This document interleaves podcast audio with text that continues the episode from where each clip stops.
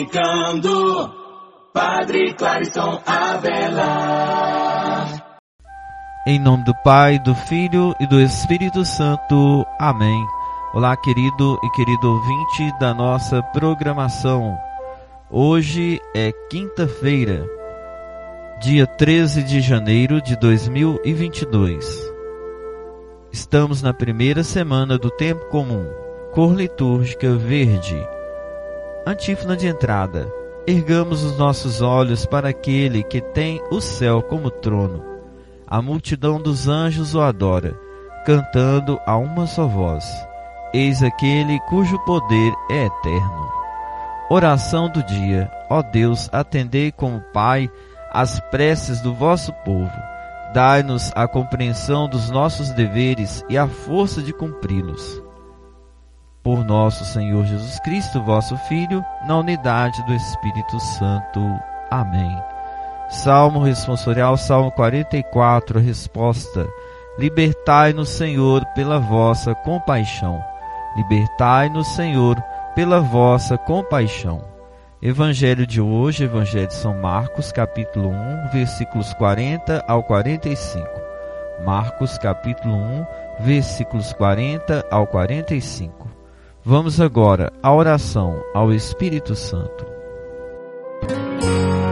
Espírito Santo, vem, Espírito Santo, vem Espírito Santo, vem. Ó Espírito Santo, amor do Pai e do Filho, inspirai-me sempre aquilo que devo pensar, aquilo que devo dizer, como eu devo dizê-lo, aquilo que devo calar, aquilo que devo escrever, como eu devo agir, aquilo que devo fazer para procurar a vossa glória, o bem das almas e minha própria santificação. Ó Jesus, toda minha confiança está em vós. Ó Maria, templo do Espírito Santo, ensinai-nos a sermos fiéis àquele que habita em nosso coração. Amém. Queridos ouvintes da nossa programação, vamos agora à proclamação do Evangelho de hoje. O Senhor esteja convosco, Ele está no meio de nós. Proclamação do Evangelho de Jesus Cristo segundo Marcos. Glória a vós, Senhor. Naquele tempo, um leproso chegou perto de Jesus e de joelhos pediu: Se queres, tens o poder de curar-me. Jesus, cheio de compaixão, estendeu a mão, tocou nele e disse: Eu quero, fica curado. No mesmo instante, a lepra desapareceu e ele ficou curado. Então Jesus o mandou logo embora, falando com firmeza: Não contes nada disso a ninguém Vai, mostra-te ao sacerdote e oferece pela tua purificação que Moisés ordenou, como prova para eles. Ele foi e começou a contar e a divulgar muito o fato. Por isso Jesus não podia mais entrar publicamente numa cidade.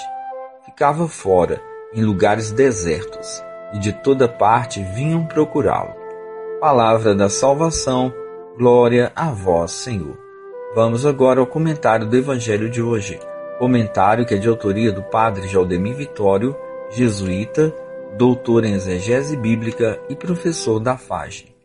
Este comentário está disponível no portal domtotal.com.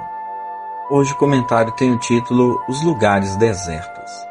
O assédio das multidões fazia Jesus evitar as cidades e preferir os lugares desertos, para onde acorria quem precisava de sua ajuda. Esta opção explica-se pelo desejo de realizar sua missão com plena liberdade, sem ser pressionado pelos ideais messiânicos largamente difundidos nos meios populares. O deserto era apropriado para ele se proteger, mas é possível fazer uma interpretação simbólica desta opção de Jesus. O imaginário da época reportava-se às agruras do êxodo do Egito, quando pensava no deserto.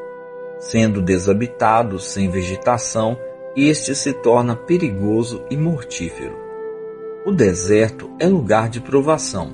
Nele é preciso escolher entre confiar em Deus ou confiar em si mesmo nas capacidades pessoais de vencer os desafios. A configuração terrível do deserto gerou a crença de que nele habita o diabo, como se fosse o lugar escolhido, por ser neutro, para o confronto com Deus. As cenas evangélicas da tentação são, por isso, situadas no deserto, para onde Jesus é conduzido pelo Espírito. Escolhendo o deserto como lugar de ação, Jesus combatia o inimigo da humanidade, dentro dos domínios deste. Esta luta sem trégua marcou a ação do Mestre, pois a implantação do reino supunha a derrota das forças diabólicas. Ele as enfrentou e venceu com destemor. Sinal disto foram as curas e os milagres realizados nas regiões desertas. Com a chegada de Jesus, o diabo perdeu o poder de oprimir o ser humano. Vamos agora à oração. Deus nosso Pai, concedei-nos forças para combatermos e vencermos as forças do mal que impedem o reino acontecer em nossa vida e na história humana. Amém. Querido e querido ouvinte da nossa programação, que Deus abençoe e guarde a sua vida. Que Deus abençoe a sua quinta-feira, em nome do Pai, do Filho e do Espírito Santo. Amém. Forte abraço e obrigado pela audiência.